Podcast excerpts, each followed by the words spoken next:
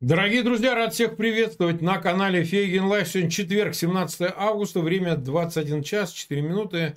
Время в Москве, в Киеве такое же время. И мы проводим очередной стрим на нашем канале. У нас сегодня замечательный гость, доктор экономических наук Игорь Владимирович Липсиц. Игорь Владимирович, рад вас видеть. Добрый вечер, Марк Захарович, рад вас тоже видеть. Взаимно. И назвали мы наш эфир «Предел прочности». Говорить собирались как раз-таки по вашей специальности. В связи с событиями, в том числе, которые связаны с вами, что вы убыли с профессорской должности, как я понимаю, преподавательской должности в высшей школе экономики. Я правильно все понял, да? Правильно понял, да. Все, я вас... Ну, вот нас пришли посмотреть, возможно, даже у вас студенты, около 10 тысяч человек, и около 3 тысяч поставили свои лайки. Будем надеяться, что зрители, которые уже сейчас собрались, поставят лайки и обязательно подпишутся на канал Фейгин Live. А мы начнем. Ну что, а, я бы хотел вот с чего начать. А, вот смотрите, вы же специалист большой, Игорь Владимирович, и столько лет этому отдали и наблюдали пристально, собственно, все процессы связанные, особенно последние четверти века, которые в экономике происходили. Давайте с общего вопроса начнем, макроэкономического. Да? А можно ли констатировать, что война и ее, ну вот, почти полуторалетний ход, они изменили э, в целом экономическую модель э, путинской России, да? То есть вот э, то, что мы знали до войны, действительно существенно изменилось. То есть она приобрела черты мобилизационные или там больше распределительные, в ущерб каким-то рыночным механизмам, э, или они, в общем, продолжали развиваться в той же динамике, госмонопольные и все остальные. Вот что бы вы в самом общем виде такой абрис дать, что бы вы могли сказать?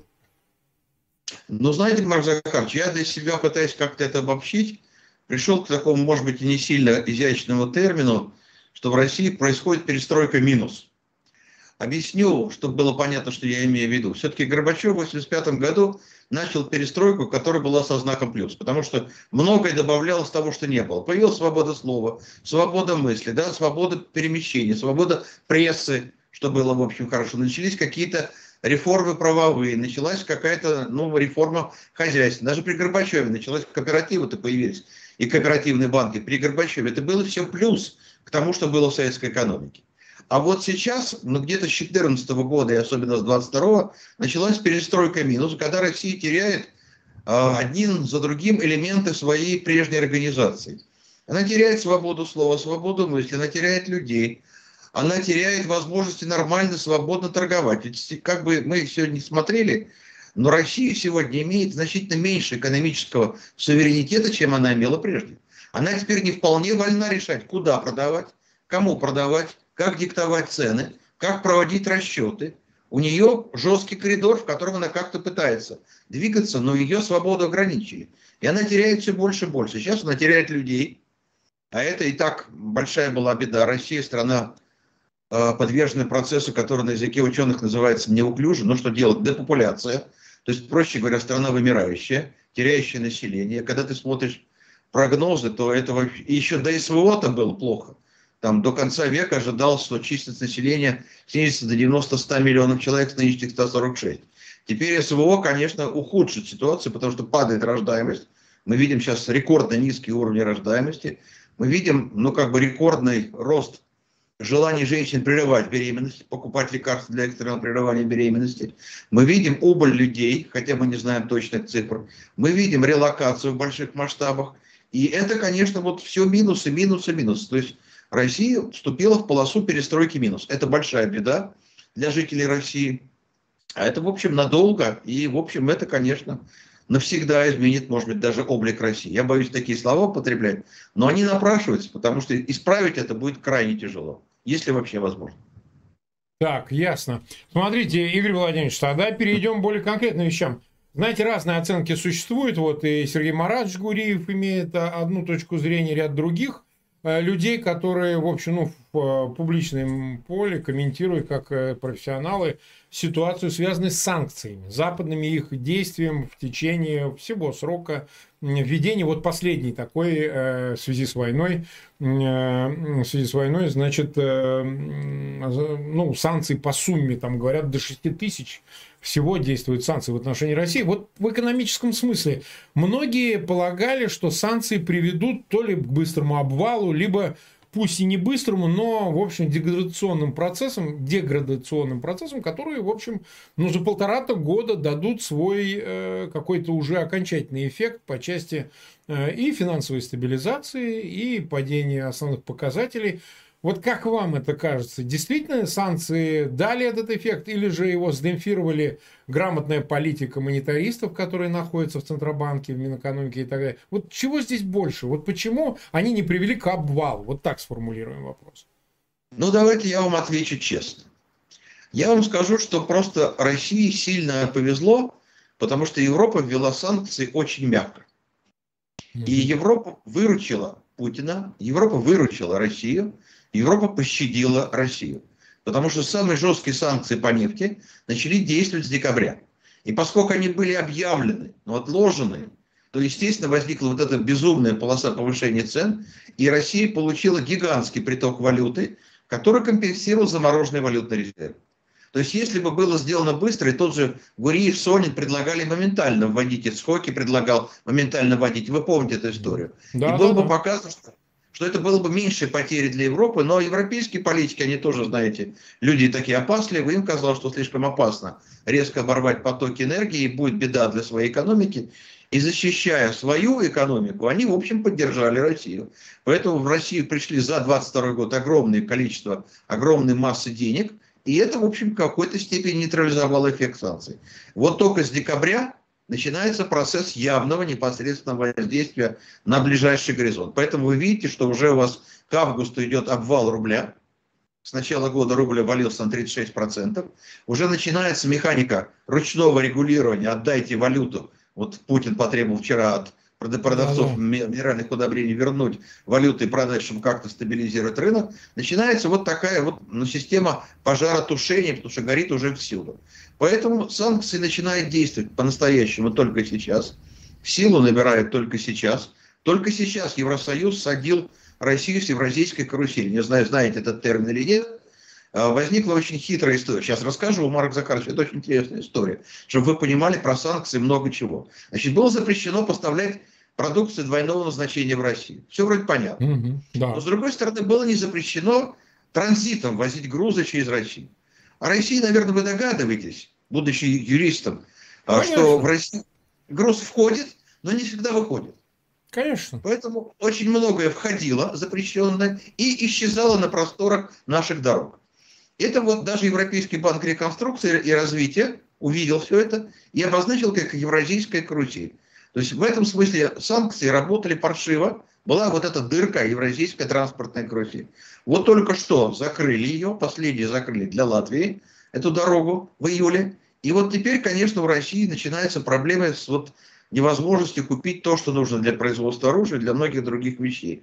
И это все более тяжелая проблема. Российские специалисты по логистике уже харкают кровью, потому что через Турцию вести тоже сложно, тоже дорого, плюс 40% получается к цене. А дальше через какие страны вести? Дальше Казахстан, который тоже не очень хочет ссориться, Центральную Азию, которую Европа обрабатывает. Ну и что у вас остается? Балтийское море, ну это тоже такой не очень широкий коридор. И там тоже могут быть разные проблемы, это тоже понятно. Поэтому только сейчас начинается реальное воздействие санкций на Россию. Но, конечно, оно будет очень долгим, и оно будет очень драматичным, потому что, прежде всего, оно загонит Россию в отсталость, в деградацию. И это не мои слова, прошу прощения, это слова Центробанка России, который сказал, что Россия обречена на обратную индустриализацию. Такой идиотский термин, с моей точки зрения. Проще можно было сказать деградацию технологической базы, потому что ты не можешь купить новое оборудование, ты не можешь купить новые технологии, ты не можешь получить современные компоненты, и ты должен делать устаревшую продукцию, но устаревшие технологии. Вот это то, что ты вынужден будешь делать, потому что ничего другого ты делать не можешь. И это вот путь деградации. Это путь долгий и путь практически невозвратный. Это не убьет страну, но и лишит ее возможности надолго развиваться. И она будет беднеть, она будет деградировать. И я вот говорю, ну посмотрите, вот Куба, вот сегодняшняя Куба, это некоторое будущее России. Вы представляете, какой была Гавана до 1959 года, когда Фидель Кастро пришел к власти. Это был лоснящийся курорт, да, с большими да, шикарными конечно. казино и шикарными ресторанами. А сегодняшняя Гавана – это страшный город, обшарпанный, обрушенный с нищими людьми, живущими на э, талоны, которым выдают на продукты питания. И вот, ну, Куба не упала, Куба не рухнула, Куба даже не поменяла режим, но безнадежно нищая жизнь, загубленная жизнь целых поколений. Вот это с 59 -го года происходит. Вот считайте, почти 70 лет. Скоро будет 70 лет уже. Вот и в России, к сожалению, попала в эту же самую траекторию движения. Так, ясно.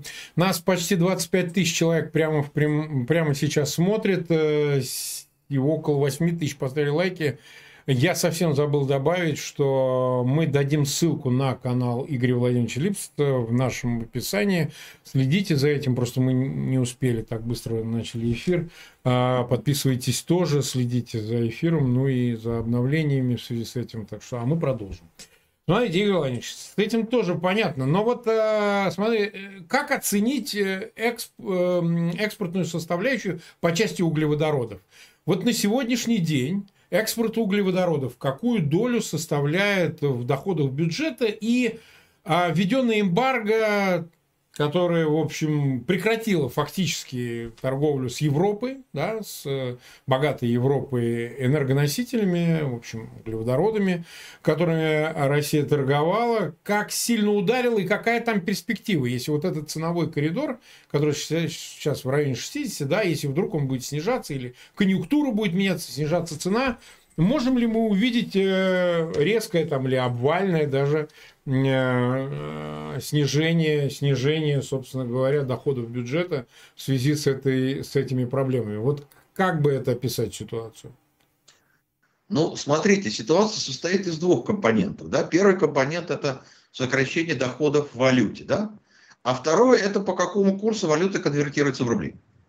Поэтому у вас с одной стороны падают доходы, с другой стороны у вас идет девальвация.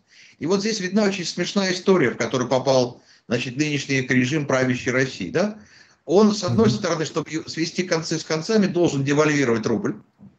И Минфин уже с радостью сказал, что девальвация рубля очень хорошо помогла бюджету. Силуанов очень радостно сообщил, что они получили примерно триллион рублей дополнительных за счет девальвации рубля, потирая ручки, он с этим сказал.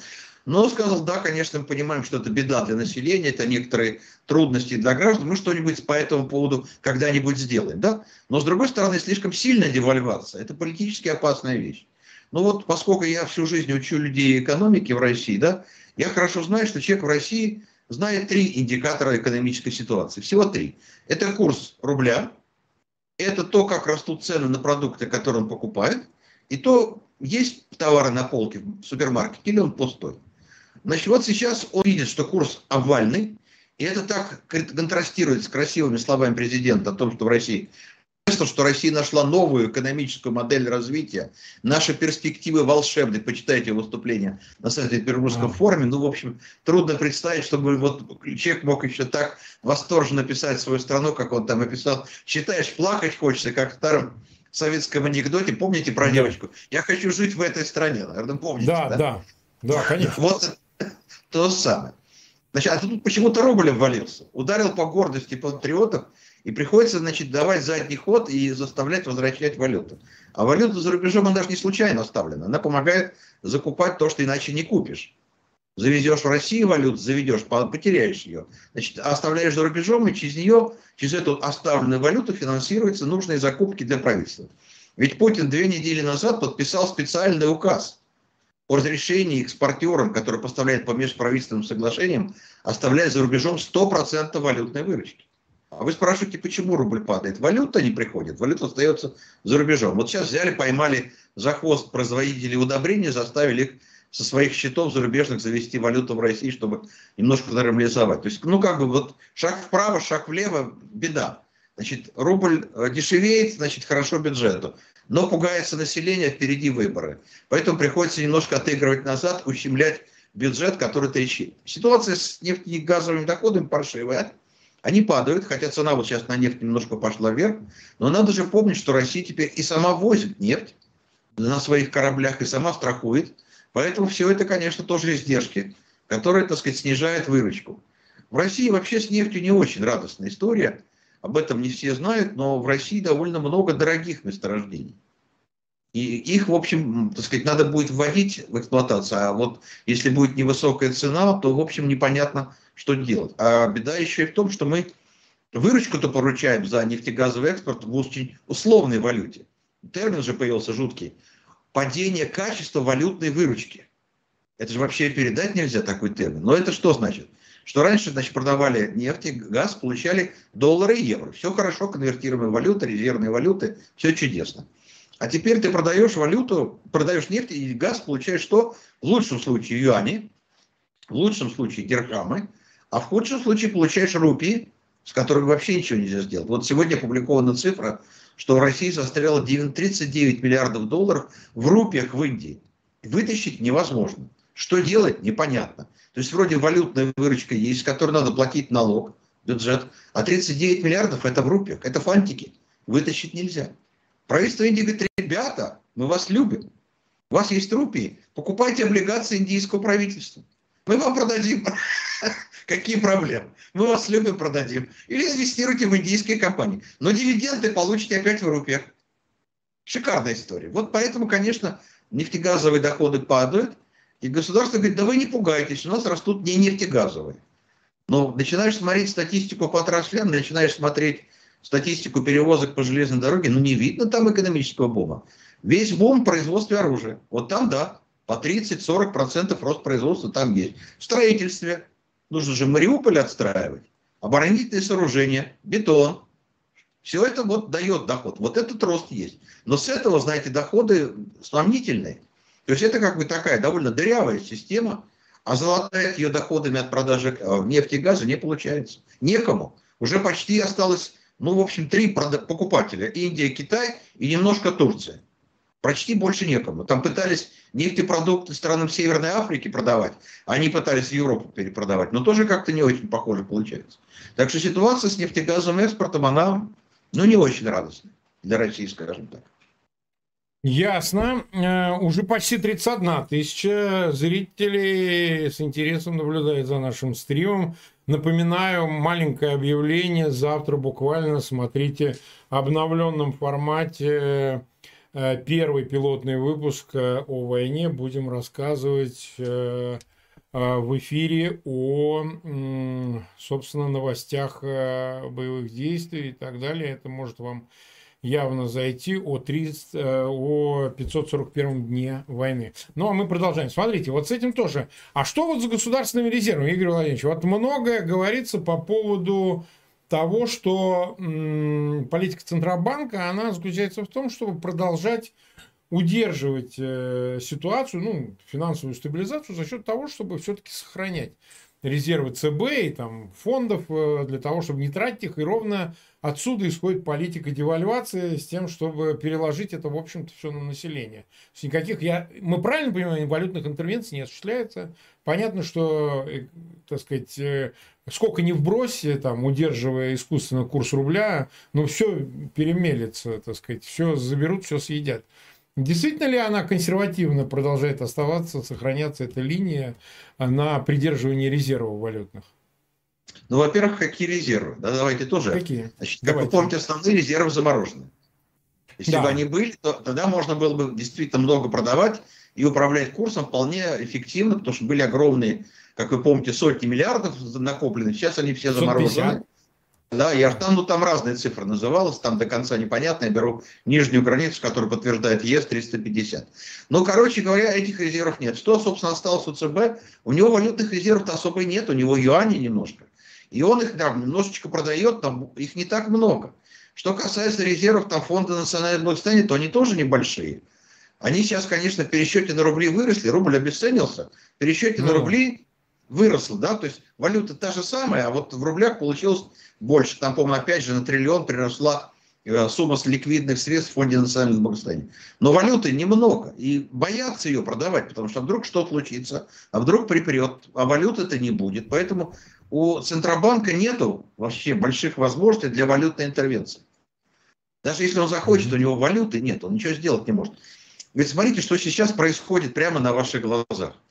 А Россия проходит очень страшную развилку в своей судьбе. Мы эту развилку экономисты еще месяца два назад описывали. Мы говорили, что сейчас у Центробанка будет развилка. Либо он должен спасать рубль, либо он должен спасать э, динамику экономики, валовый продукт. Ну, смотрите, если я сейчас повышаю ставку, что сделал ЦБ только что на ваших глазах, до 12 пунктов поднял, то дорожает кредит. Вон сегодня уже все объявили банки крупные, что повышают ставки по кредиту, в том числе и по ипотеке. Значит, ипотека уже будет, видимо, где-то 14% годовых. Было 12, будет 14% годовых. Значит, ты повышаешь ставку ЦБ, чтобы сбить инфляцию, сбить э, спрос на валюту, потому что люди берут кредиты и, значит, на эти кредиты покупают валюту. Банки так работают. Сейчас вот как бы будет дорого, будет не так выгодно, вроде спрос сократится. Но кредиты станут дорогие, жилье станет дорогим. И это значит, что начнется падение экономики. То есть ради того, чтобы остановить немножко падение рубля, я режу экономику, делаю слишком дорогими деньги, а при таких деньгах какое развитие бизнеса может быть? Какое жилищное строительство? Сейчас нависает угроза, уже теперь, ну вполне можно это сказать, над российским строительным комплексом. Он же весь сидит на кредитных деньгах. Вот боевого строительства нет, вы же, наверное, еще помните прежние ну, времена, боевое строительство кончилось. Теперь не так. Ты берешь кредит, строишь, потом значит, получаешь деньги с этих эскроу счетов. Да. Так если у тебя кредит дорогой, то у тебя стоимость недвижимости растет, а население-то не очень может такие деньги платить, потому что ипотека дорогая, значит, у тебя под ударом строительный комплекс. У тебя сейчас вполне на горизонте угроза, что лопнет пузырь. Почему я так страшно говорю? Пузырь на рынке недвижимости. Я объясню. Я недавно публиковал у себя в телеграм-канале графичек, который был опубликован Росстатом. Это доля непроданного жилья по крупнейшим городам России. 60-65%. Чтобы это распродать при текущих темпах продаж, нужно от 2 до 5 лет. Это уже построено, это уже дома стоят. Это еще 2-5 лет торговать, пока ты это распродашь. При тех ставках ипотеки, которые были. А при нынешних сколько это будешь продавать? И это вот то, что происходит. Центробанк не очень может делать. Он как только двинется в защиту рубля, он убивает экономику. Вот то, что сейчас происходит. Вот именно сейчас это разворачивается. Интересно.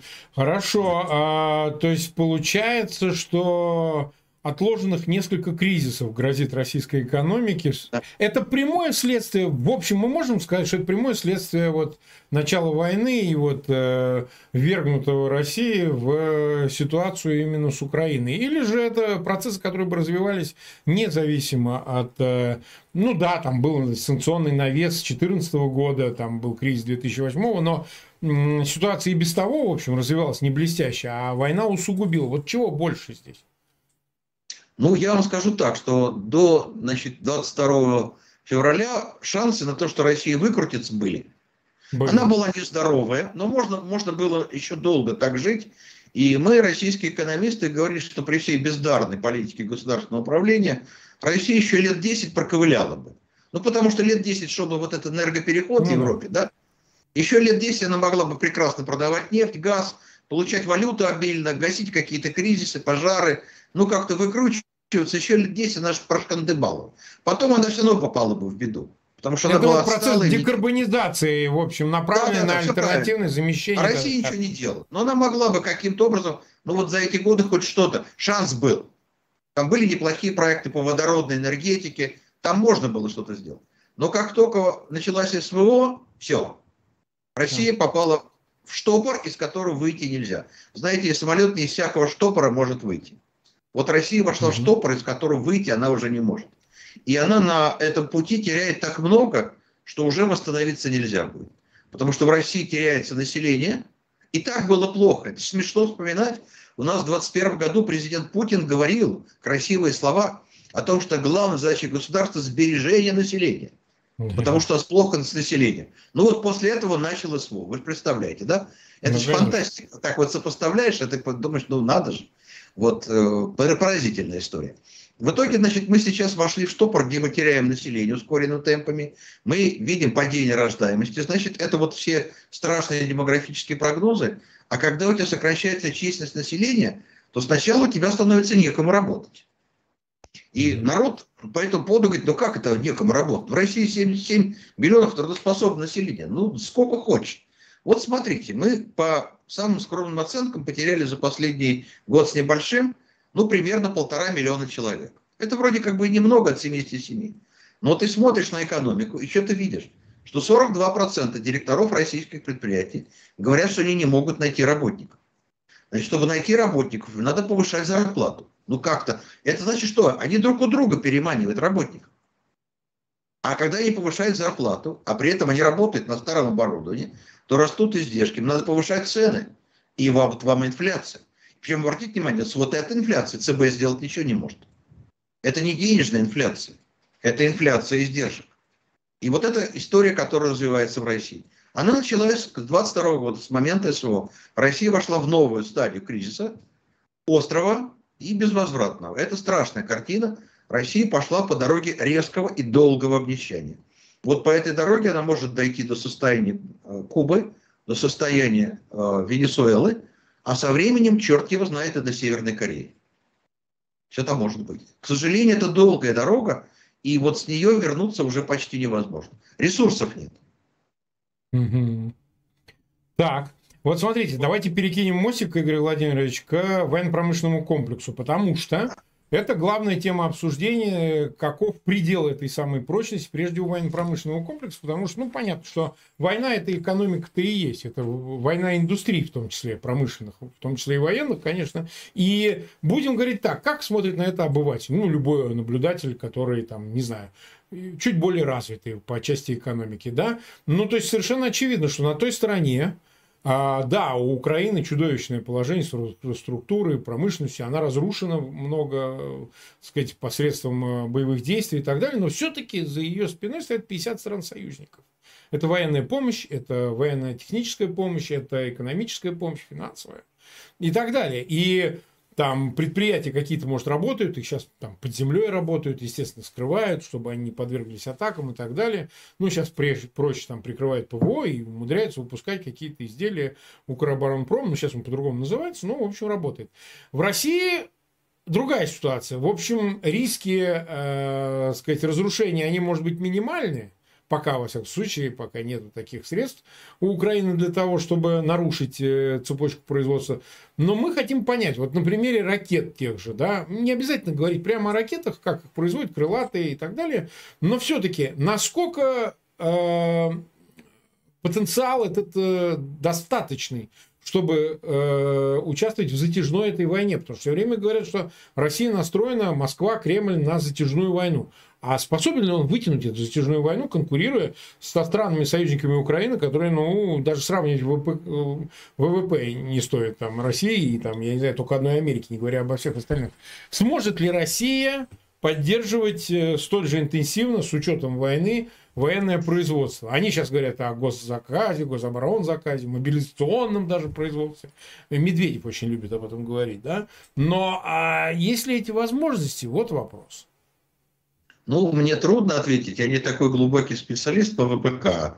Я давно им не занимался, в 90-х немножко интересовался. Но надо понимать, что это тоже очень устаревшее предприятие. Угу. Тоже очень устаревшее, с очень старым оборудованием. А, есть фотографии этих цехов, это старинное оборудование, которое осталось еще со времен Советского Союза, никто же не особенно не вкладывался. В основном растаскивались деньги начальства. Посмотрите, какие ЦК у ракетных корпораций, которые у нас сделали космические корабли. Ну, Все да. это делается ну, руками уцелевших людей, тоже очень немолодых, получающих грошовую зарплату и работающих на очень устарелом оборудовании. А, какие-то возможности развития производства здесь сомнительны. И вообще надо понимать, что вот когда идет такая долгая война, то, конечно, побеждает более сильная экономика. Угу. А, давайте возьмем, да, давайте возьмем Великую Отечественную войну. Нас с вами, как молодых э, советских детей, учили, что у нас была великая промышленность, военное перевооружение, там предприятия релацировали да. с Урала, и нас снабжали оружием. Но когда ты читаешь мемуары Жукова, то ты видишь, что он там пишет о ленд-лизе, как о главном факторе победы. Почитайте, вспомните, там так это все написано. Маршал Победы говорил, что без этого даже порох мы получали. И если бы не было этого пороха, мы бы стрелять не могли. Танки, самолеты, все это было.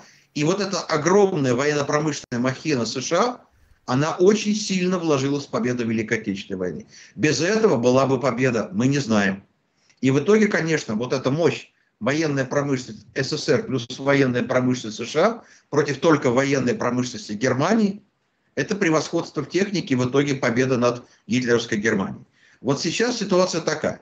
И чем дольше будет идти вот эта самая боевая ситуация, тем России будет труднее. Она сейчас вводит в бой какие-то, видимо, старые образцы оборудования.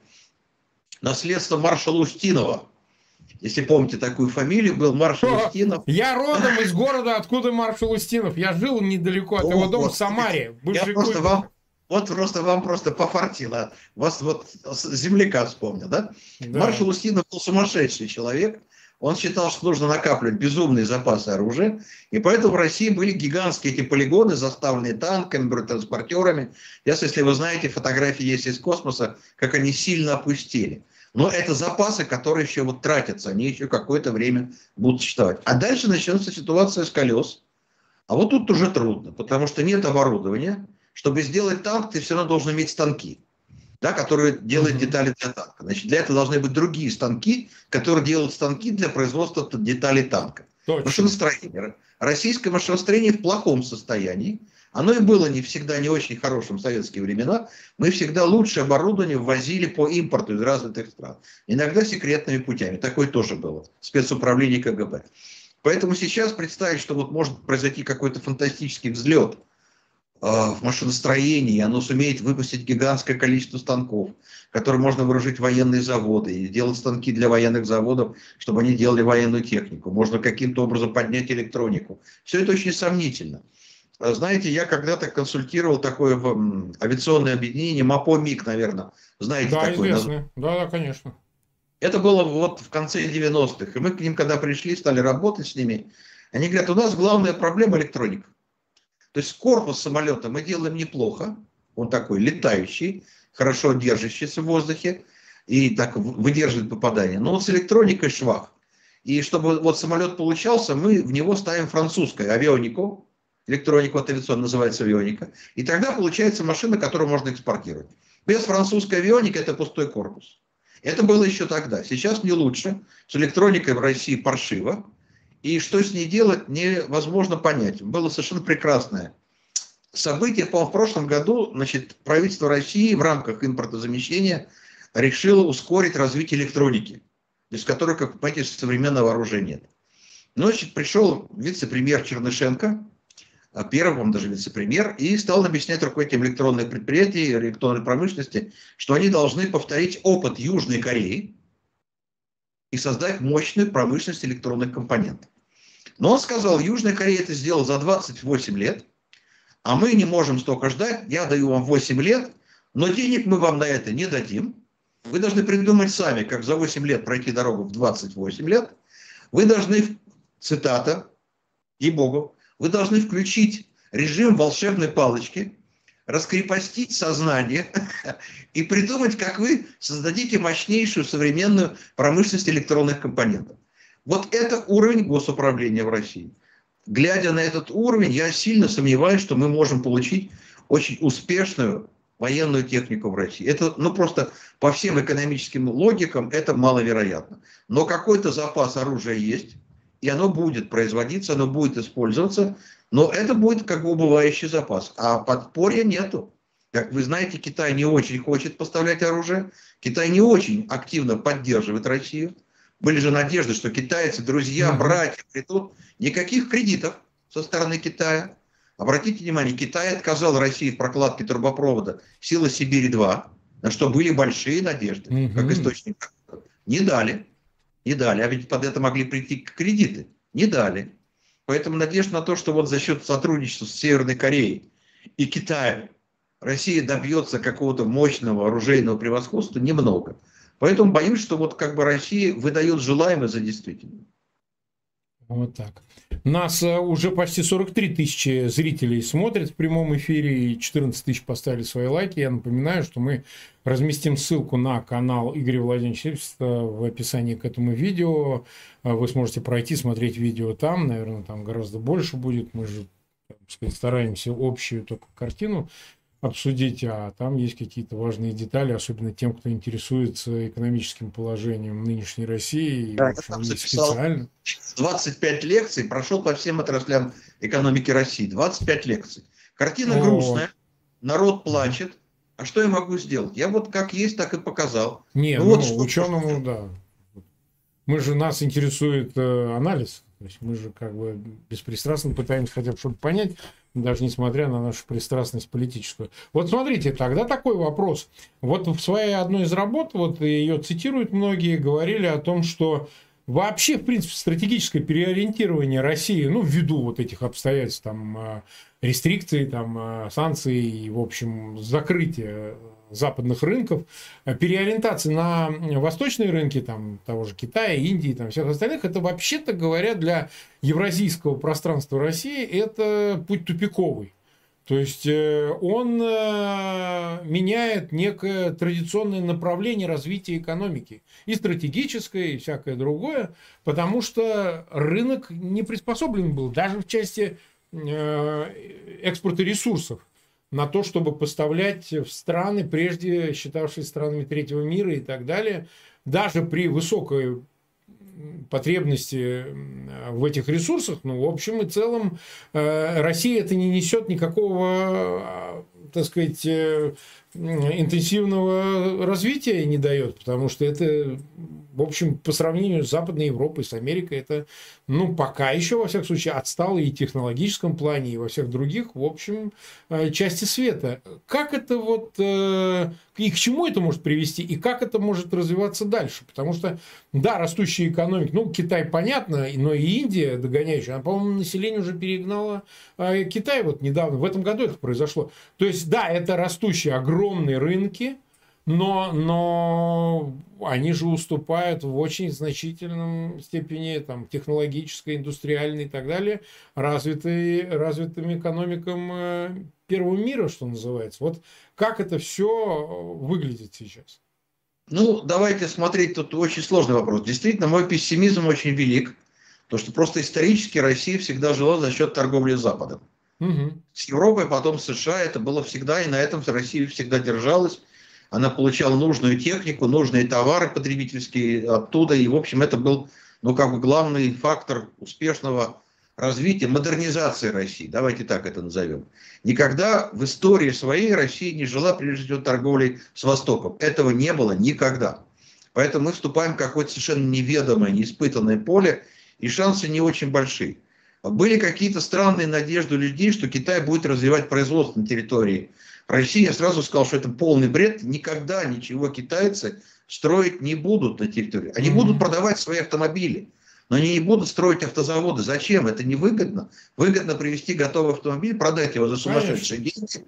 И не нужно мне в России ничего строить. Слишком хлопотно что-то в России строить, потом поддерживать. Это европейцы могли делать, они и делали. А для Китая это не нужно. Индии это совершенно пока не по силам. Индия преимущественно страна крайне нищих людей. И так и остается до сих пор. А, даже Китай страна довольно бедная, там есть какие-то потрясающие зоны высокой техники, они уже этого смогли добиться. Кстати, потому что действовали значительно более умно, чем российское правительство. И вырастили огромное количество квалифицированных специалистов, что Россия не сделала и не хотела делать. Поэтому Китай может продавать многое, но не все. Потому что надо понимать, что многие передовые технологии ни США, ни Европа Китаю не передают. Они хорошо знают, как китайцы копируют, как китайцы воруют.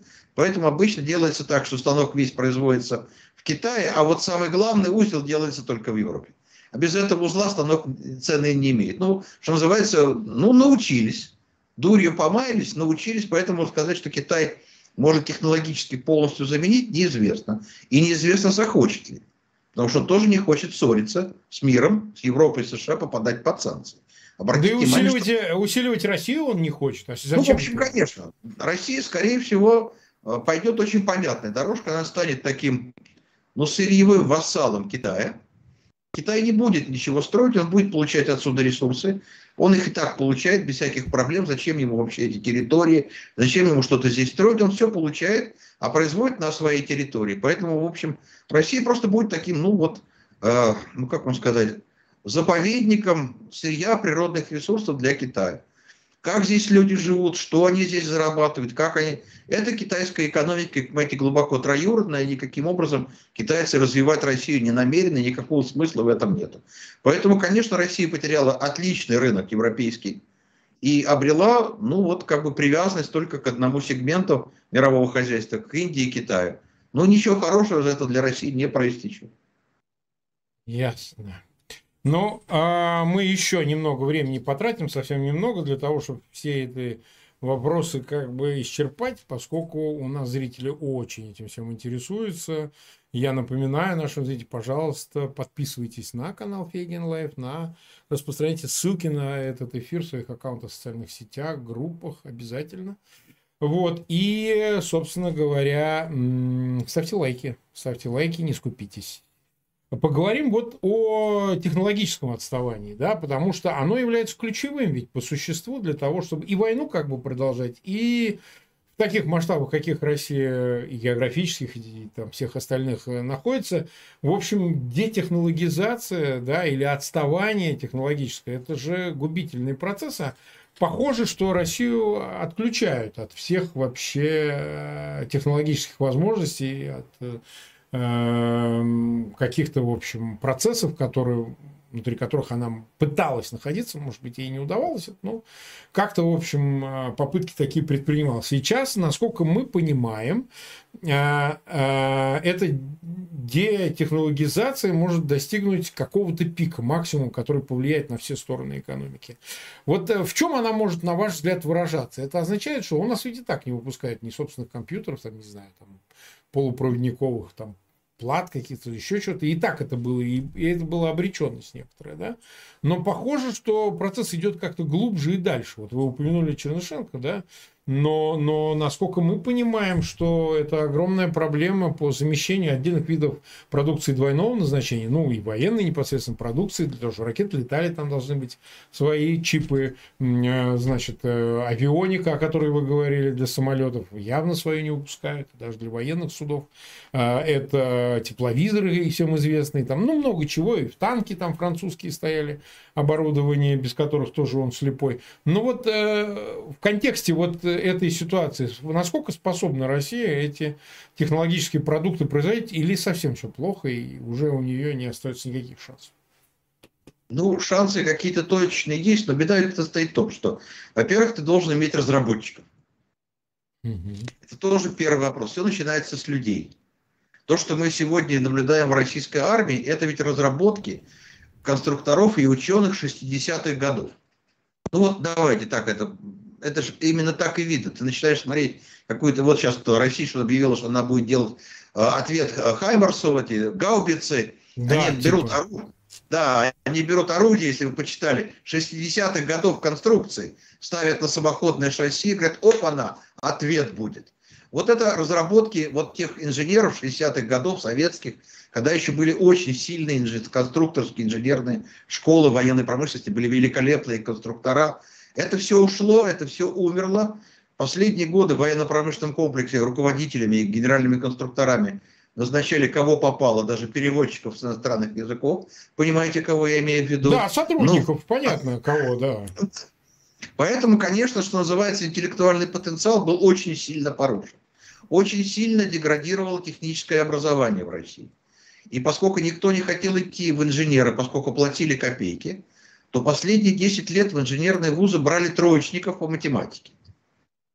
Это просто данные ЕГЭ. Мы наблюдаем высшая школа экономики, где я ранее трудился. Она проводила каждый год мониторинг, и мы видели, что самые плохие дети в России идут в педагоги и вот в инженерной специальности. Ну, да. Самые слабые, плохо сдавшие ЕГЭ. Вот это те, кто будут учить и конструировать. Это вот уже давно, и это полная беда. В России острейший дефицит квалифицированных инженеров квалифицированных конструкторов, обычные, ничего не умеющие, их много. А конструкторов, которые могут сделать новое оружие, по пальцам. Плюс, плюс у нас еще этих инженеров очень многих посадили. Потому что ФСБ нашло такой шикарный вариант, если вы знаете, судебных процессов, объявить в предательстве. И начали пачками сажать конструкторов, инженеров, ученых, которые работали над оружием. Поэтому, ну, что называется, а шарашки, по-моему, не открыли. Как-то я про это не слыхал. Ну, в итоге, конечно, действительно идет вот потеря технологического уровня. А она идет не только по военной промышленности, она идет всюду. И как с, этим проблемой, с этой проблемой справиться, не могу сказать. Наблюдаются очень странные иногда процессы. То есть выступает президент и говорит, мы идем по пути импортозамещения. Ну, запущение, так замечательно. Дальше ты смотришь статистику внешней торговли и видишь интересную картину. Что за первые 4 месяца этого года импорт сельскохозяйственной техники в Россию из Европы вырос на 43%. Ну, понятно. Но дураков-то нету. Чтобы делать сельское хозяйство, нужна нормальная техника, российская это, ну, мягко говоря, не очень нормальная. Поэтому вместо того, чтобы импорту замещаться, все как подорванные бегут и покупают на последние возможности, последние деньги импортную технику. Вся добывающая промышленность России работает на этой технике. Она, конечно, двойного назначения, как вы понимаете, самосвал и грузовик могут работать и на военных сооружениях. Это все импортная техника.